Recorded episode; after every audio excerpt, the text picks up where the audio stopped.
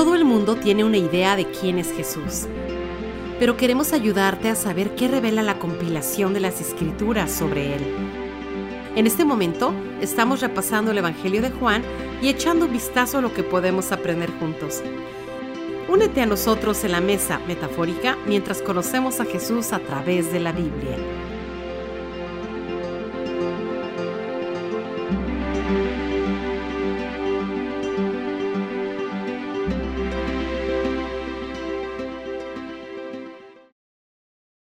Gracias por acompañarnos en la mesa de Jesús. Yo me llamo Elliot, estoy aquí con el doctor Nicolás Benditi y estamos estudiando Juan como siempre intentando ver qué podemos aprender sobre Jesús a través de la Biblia y estamos en medio de una serie de Juan viendo siete diferentes discursos que Juan incluyó o siete enseñanzas de Jesús que están en el, Evangelio de Juan y estamos en el número seis.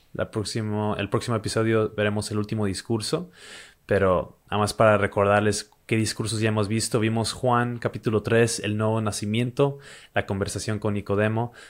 Juan capítulo 4, el agua de vida. Juan 5, el Hijo Divino. Juan capítulo 6, el pan de vida. Juan capítulo 7, el Espíritu que da vida. Y el día de hoy vamos a ver Juan capítulo 8 y le hemos puesto como título El Salvador en contra de los fariseos, porque este discurso um, es más como un debate que una plática. Um, en otros son como pláticas o son enseñanzas a una multitud, pero aquí es un cierto tipo de debate que tiene Jesús con los fariseos, con los judíos religiosos de ese tiempo y que se pone algo intenso y para que se den cuenta qué tan intenso se pone el asunto aquí, um, doctor, ¿por qué no nos lee el, último versículo? ¿Cómo termina este debate entre Jesús y los fariseos? Sí, en realidad parece casi una pelea, ¿verdad? Eh, en muchos sentidos, ¿verdad? Porque un debate dependiendo, ¿verdad? Puedes, uno puede estar muy airado, muy enfadado, muy molesto, pero aquí llegó un extremo eh, tremendo, ¿verdad? Y voy a leer el, último verso del capítulo, capítulo eh, número 8 de Juan, y estamos mirando el versículo número 59 y voy a leerlo en dos versiones. La primera es la Nueva Biblia de las Américas, donde dice, entonces tomaron piedras para tirárselas, pero Jesús se ocultó y salió del templo. Y también voy a leer la nueva traducción viviente que dice básicamente lo mismo, pero en otras palabras, ¿verdad? En ese momento tomaron piedras para arrojárselas, pero Jesús desapareció de la vista de ellos y salió del templo. Y claro, estamos empezando con este versículo porque uno cuando termina el capítulo y ve eso dice, wow, ¿qué ocurrió? Qué pasó aquí, ¿verdad? Para llegar a ese extremo. Y creo que vamos, vamos a empezar con la idea, el por qué tomaron piedras. Normalmente, ¿verdad? Eh, para tomar piedras para matar a alguien o apedrearlo, eh, viene del Antiguo Testamento, la Biblia hebrea, donde se hacía por varias cosas. Eh, por ejemplo, se podía hacer, si uno era un adúltero, o adúltera, entonces eh, te, tiraban piedras, ¿verdad? Para fusilarte, pero para matarte, perdone. Pero también eh, por blasfemia y obviamente vamos a mirar todo este, este capítulo y mirar exactamente lo que había ocurrido aquí. Y es curioso porque acabo de, pensar de esto, ¿verdad? Es, el capítulo comienza con una mujer, ¿verdad? Que es, quieren apedrearla, ¿verdad? Y termina con eh, aquí, y no caí en esto hasta ahora mismo, ¿verdad? Y aquí donde quieren hacerle lo mismo a Jesús. Y para mí es interesante, no, no, lo había conectado lo uno con el otro, pero ahora acabo de hacerlo, ¿verdad? Pero vamos a mirar, Elio, si quiere empieza tú eh, el porqué y el debate, en realidad es, es, es un sentir, vemos cómo va en aumento, ¿verdad? A, Jesús, le acusan de varias cosas y notamos también que Jesús, ¿verdad? Le responde a ellos. y tienen palabras bien fuertes los unos con los otros. Entonces, eh, donde tú te sientas más cómodo, Elio, déjanos saber. Ok.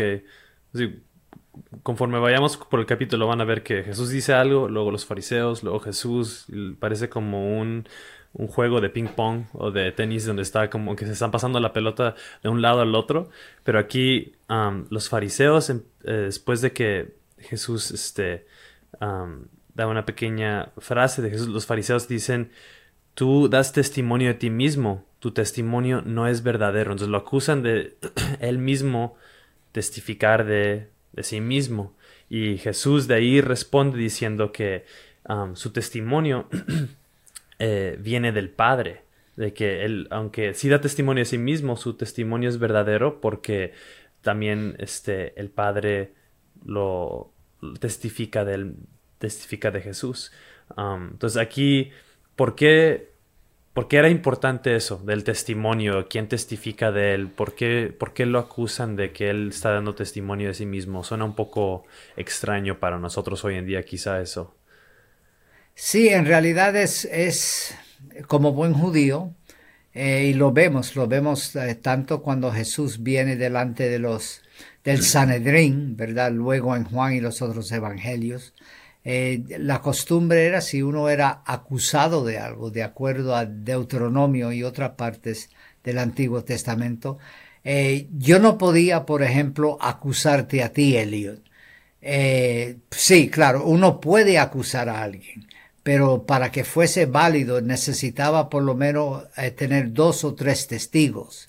Y entonces aquí, para mí, es importante entender que los fariseos estaban acusando a Jesús de, de, no tener a alguien que podía respaldarle a él, que lo que estaba diciendo, ¿verdad?, era arrogancia o lo que él estaba diciendo era algo que él pensaba. Pero sin embargo, Jesús le da la vuelta al, al argumento y le dice que no, no, no, cuidado, hay uno que me respalda y es el Padre. Y claro, imagínate lo que es ser un líder religioso como fueron los fariseos en su día y todo lo demás.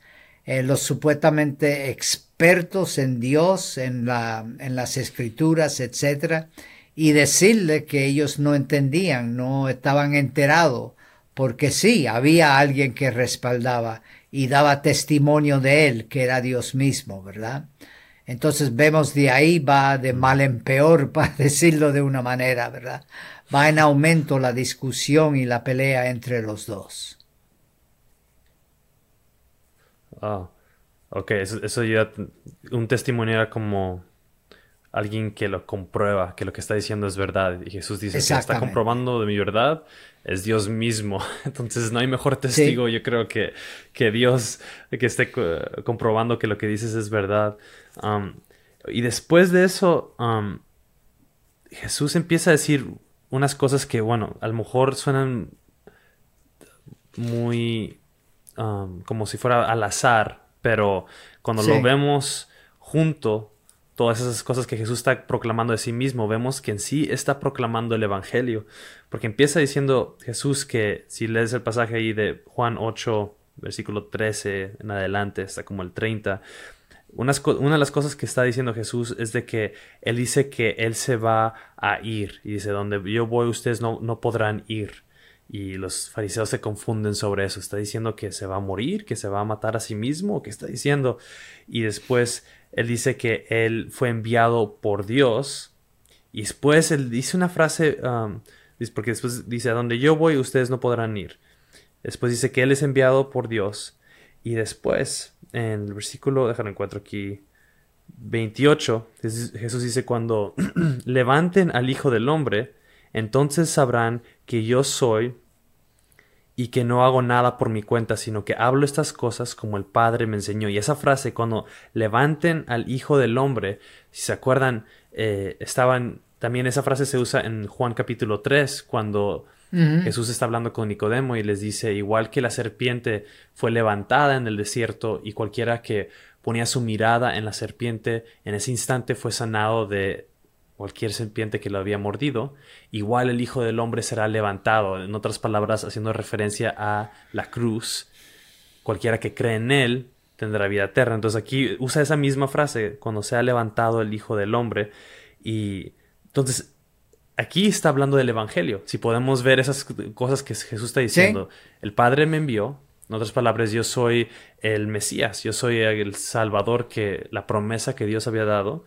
Um, yo me voy al Padre, porque yo he sentado a la diestra del Padre después de la resurrección, y cuando se ha levantado en la crucifixión um, por, por, los pecados, por los pecados del mundo, pero ellos creo que no entendían esto, pero unos sí entendieron, porque en el versículo 30 dice, al hablar esas cosas, muchos creyeron en él. Entonces, eso es algo que me asombró ver este, este capítulo. Yo no había notado que aquí mismo Él les explica el Evangelio, les proclama eh, las buenas nuevas de que Él es la respuesta que ellos necesitan y muchos creen, pero también al mismo tiempo hay otros que tienen una respuesta, van en contra de lo que Jesús está diciendo aquí. Sí. Creo también, para añadir un poquito a eso, eh, y siempre lo decimos, o lo hemos dicho varias veces, ¿verdad? El propósito del libro de Juan. El propósito nos dice al final del Evangelio, Él nos dice para que creáis o para que creamos, ¿verdad? Que Jesús es el Mesías, el Hijo de Dios, el Hijo del Hombre.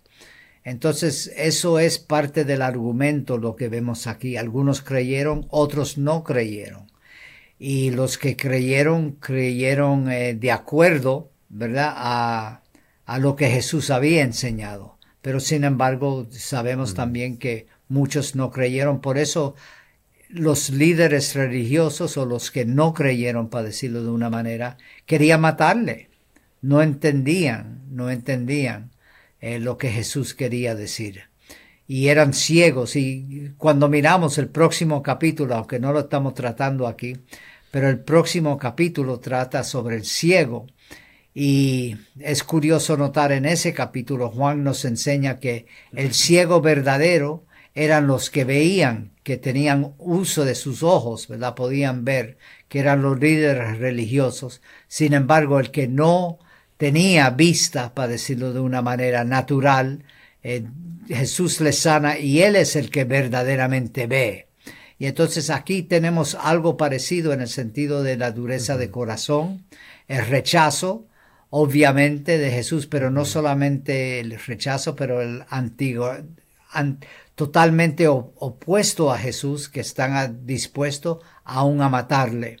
Pero es curioso también porque Juan dos veces o tres veces en este capítulo eh, dice o tiene una frase, ¿verdad? Todavía no ha llegado mi tiempo. En otras palabras, aunque querían matarlo, intentaron matarlo, eh, no había sido o no había llegado el tiempo de Dios para él.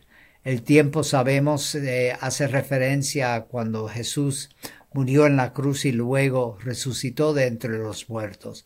Entonces, todas estas palabras están en juego aquí, ¿verdad?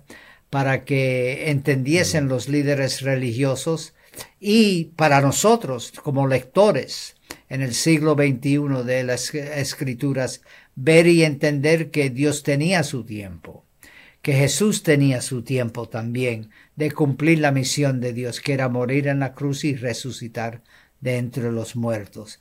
Y creo para nosotros como creyentes, o aunque posiblemente alguien sea alguien que tiene un poquito de curiosidad sobre la persona de Jesucristo, que entendamos claramente con el testimonio del Evangelio que tenemos en nuestras manos la importancia del momento de Dios en la vida de Jesucristo, como Él se sometió totalmente a su Padre. Entonces, eh, para mí todo eso es tan fascinante, Eliot.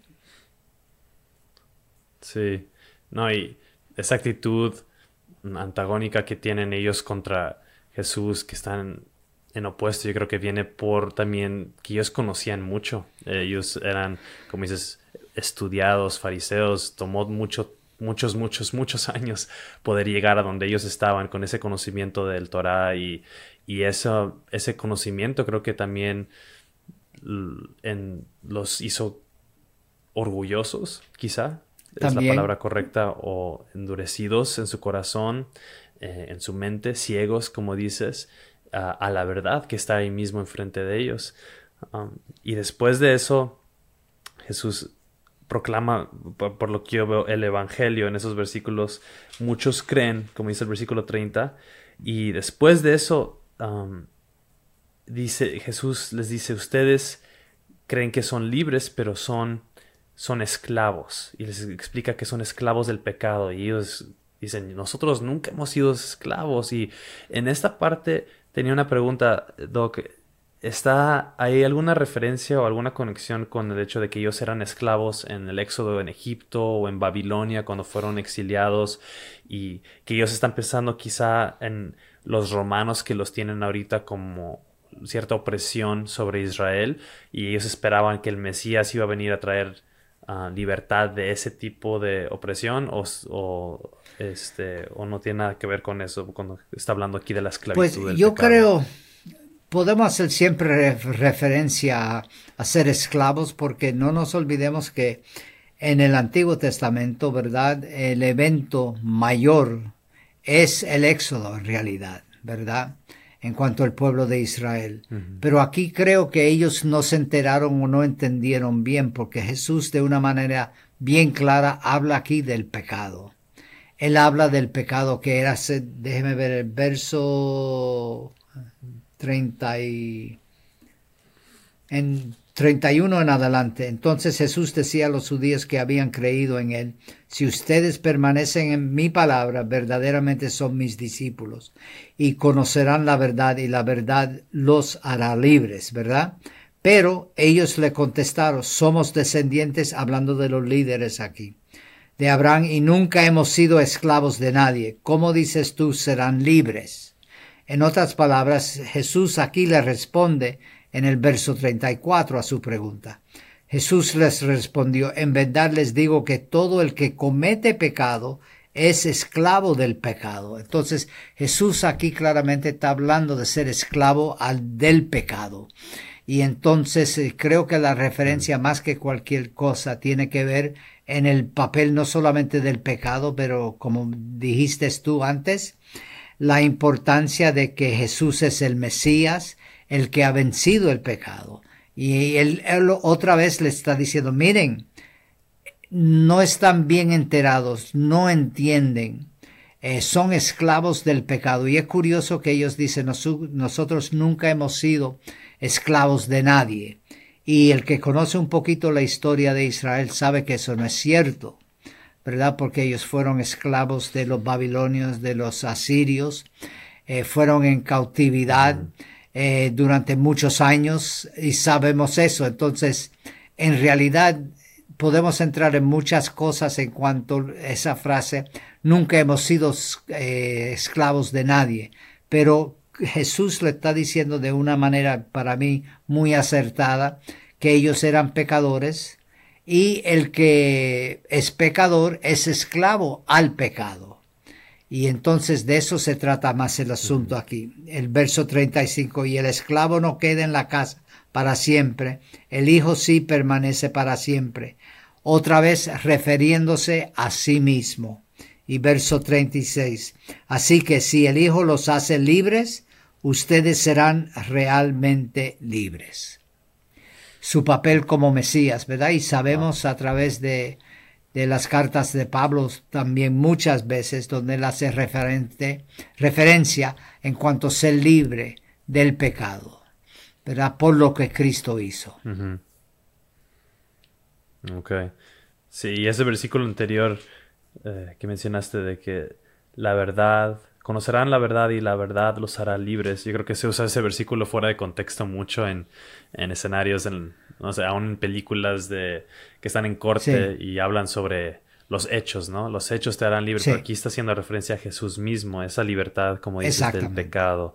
Um, y tiene mucho sentido así en, dentro de ese contexto. Como dice uh, después Juan capítulo 14 versículo 6 que Jesús dice, yo soy la verdad, el camino y, cualquiera que cree en mí tendrá vida eterna porque él, nadie puede venir al Padre si no es por mí. Eso, eso es verdad, es que, siempre menciona Jesús, que es el propósito de Juan. Aquí una vez más se lo está diciendo a los fariseos. Um, y después de esto, um, creo que se pone aún más intenso el asunto, ya yendo más con el debate, uh, hablan sobre que ellos son hijos de Abraham. Eh, y por eso creo que hablando sobre su, el pacto que tienen con Dios. O sea, hablan sobre su confianza que tienen en el que somos hijos de Abraham y Jesús se las voltea y dice algo muy intenso que, um, yo creo que cuando todos piensan en Jesús piensan en, no sé, alguien muy delicado o muy pacífico que nunca diría nada para ofender a nadie, pero aquí mismo él los llama hijos, los llama hijos del diablo. O sea, no hay nada más fuerte que yo podría pensar, ¿no? Jesús dice, son hijos del diablo porque están ah, en pecado.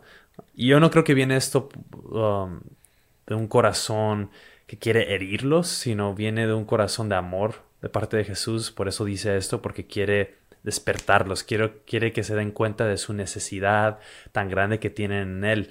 No captan que son esclavos del pecado, no captan que necesitan un Salvador, un Mesías que venga a redimirlos, a cumplir el pacto que ellos tenían con Dios, pues ellos no han podido cumplirlo como Israel, sino que Él viene a hacer lo que nosotros necesitamos, lo que yo necesito, lo que ellos necesitan, que es libertad por medio de, su sacrificio y su sangre. Entonces, um, pero se, me hace tan intenso lo que Jesús les dice aquí. Yo creo que esto um, no les gustó y, y, los hirió un poco. Yo creo más que cualquier cosa es el, eh, estas palabras son provocadas porque ellos obviamente rechazaron totalmente a Jesús y negaron totalmente el papel de él, ¿verdad? Y entonces por eso, claro, está diciendo, mira, el que no cree en mí, aunque no, no dice esto en estas palabras, pero aunque el que no cree en mí, entonces es del diablo. El que no cree en mí es del reino de las tinieblas, ¿verdad? Porque aquí mismo, ¿verdad? Jesús dice, yo soy la luz, ¿verdad? Habla de él ser luz. Entonces vemos aquí como al rechazar de una manera tan obvia a Jesucristo, han rechazado el plan de Dios, han rechazado la salvación. Y por eso es que Jesús le dice esta palabra. Si ustedes no creen en mí, entonces no son míos, no son de Dios, sino son del diablo, ¿verdad? Y aunque puede sonar fuerte y sobre todo algunas personas usan esto como argumento para decir, ah, qué falta de compasión, qué falta de amor tenía Jesús, etc.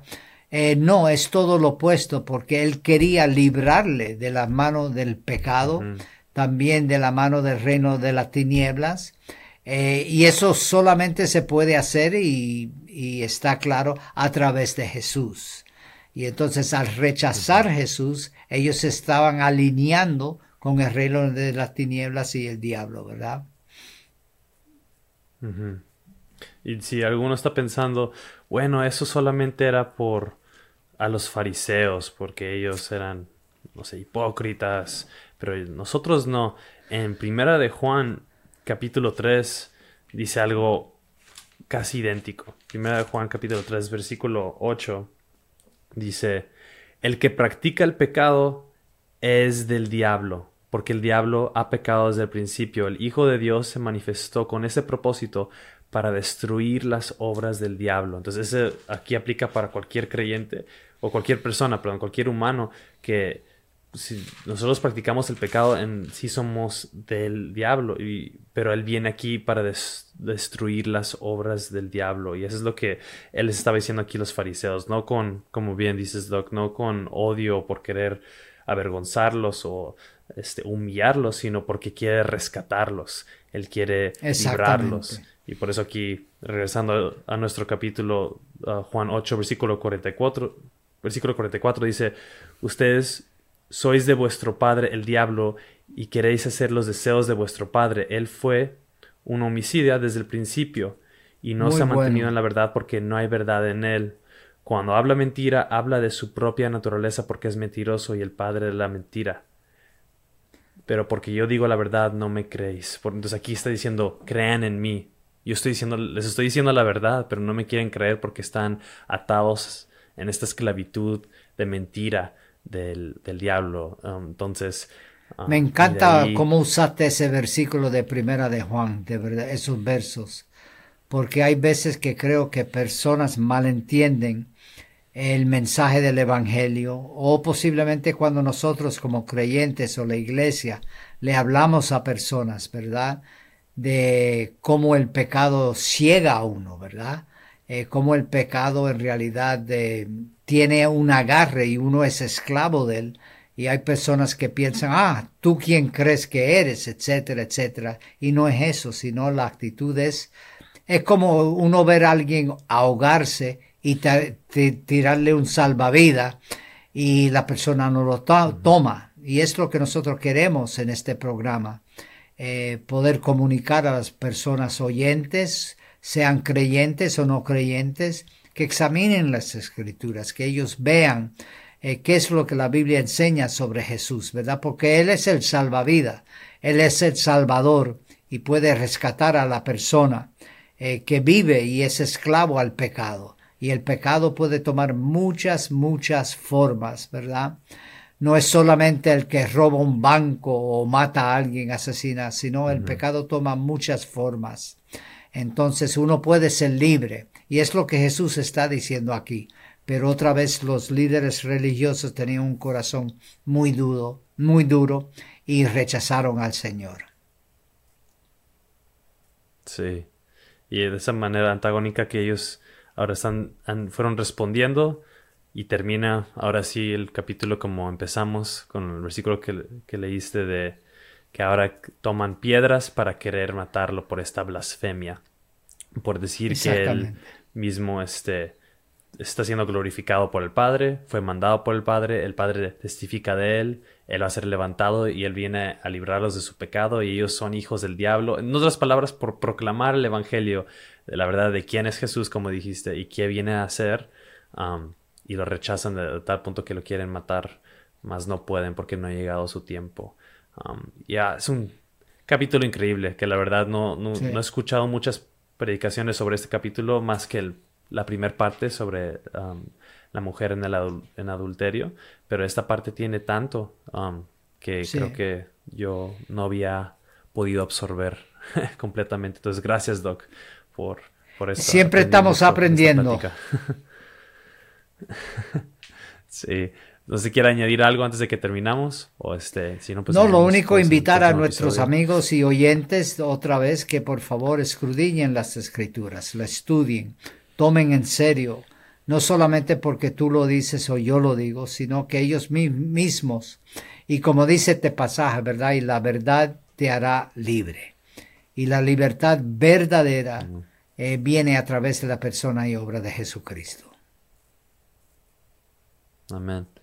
Y gracias a todos por acompañarnos. La verdad que muestra su interés de que quieren conocer mejor a Jesús igual que nosotros. Y gracias por compartir esto con cualquier otra persona. Eso nos ayuda bastante. O dejar ahí una reseña si lo están escuchando en podcast o comentario en YouTube. darle like, suscribirse. Todas esas cosas ayudan al algoritmo para que pueda alcanzar a más personas este contenido y podamos seguir conociendo a Jesús más juntos. Entonces, gracias. Nos vemos en el próximo episodio con el último discurso del, libro de Juan. Que Dios les bendiga. Amén. Adiós.